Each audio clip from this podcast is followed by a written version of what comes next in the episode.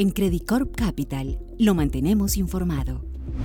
Hola a todos, mi nombre es Josefina Valdivia y en esta oportunidad voy a comentarles sobre el reciente desempeño de la renta fija LATAM y nuestros favoritos para esta clase de activos.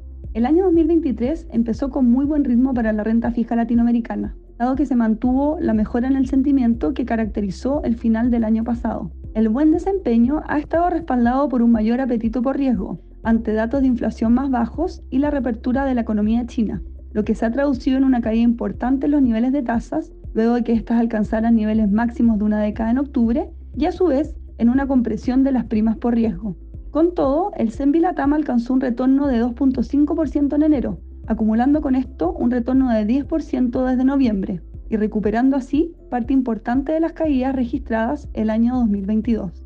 La mejora en el sentimiento se ha reflejado a su vez en los flujos, los que han mostrado una importante recuperación desde noviembre y enero no fue la excepción. Durante el primer mes del año, los flujos hacia renta fija emergente alcanzaron los 8 mil millones de dólares, versus salidas de capitales netas por 16 mil millones de dólares el año pasado.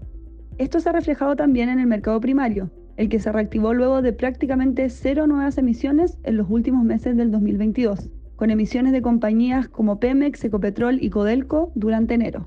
Hacia adelante, nos mantenemos positivos en la renta fija emergente. La recuperación de los últimos tres meses ha sido importante, pero las tasas aún se mantienen sobre sus promedios históricos, lo que permite acceder a devengos atractivos durante los próximos años. Por otro lado, los datos en Estados Unidos continúan mostrando que la inflación se está desacelerando, lo que junto a una mejora en el margen de los datos macro globales debiera traducirse en un entorno más benigno este año. Dicho esto, si esperamos un año de fuerte volatilidad, los datos de inflación y empleo en Estados Unidos continuarán determinando las expectativas de mercado sobre el proceso de normalización monetaria, lo que será fuente de incertidumbre durante lo que resta del año. En cuanto a las primas por riesgo, estas se han comprimido en los últimos meses, llegando a niveles cercanos a sus promedios históricos. Esto en línea con la mejora en las expectativas macroeconómicas. No descartamos volatilidad hacia adelante, considerando que la incertidumbre se mantiene elevada y los spreads podrían ampliarse si el sentimiento de mercado se deteriora. En línea con esto, mantenemos una estrategia defensiva, favoreciendo nombres de buen perfil financiero y de industrias más resilientes. Mirando a nuestra región, en términos de fundamentales corporativos, esperamos cierto deterioro de las utilidades de las compañías en línea con el menor crecimiento económico, la normalización del consumo y el ruido político en algunos países. Sin embargo, destacamos que las empresas latinoamericanas se encuentran bastante sólidas, por lo que no esperamos un fuerte deterioro de las métricas de apalancamiento o de los niveles de liquidez.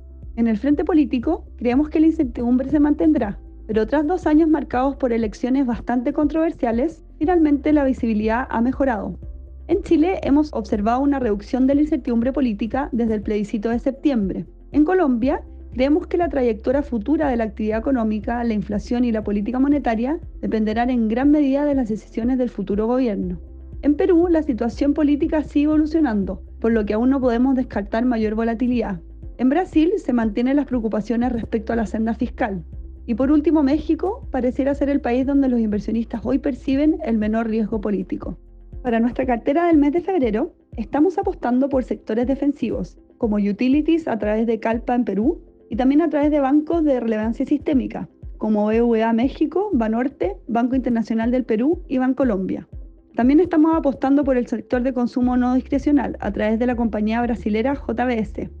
Por último, estamos aumentando la exposición a nombres que podrían beneficiarse de la reapertura de China, agregando algo de riesgo, pero a través de compañías con fuertes balances, tales como Susano. Para terminar, queríamos destacar que durante el año 2022, nuestra cartera de Top Picks tuvo un desempeño bastante por encima del índice de referencia, con una rentabilidad levemente positiva de un 0.3% versus un rendimiento negativo de menos 9.5% para el CENVI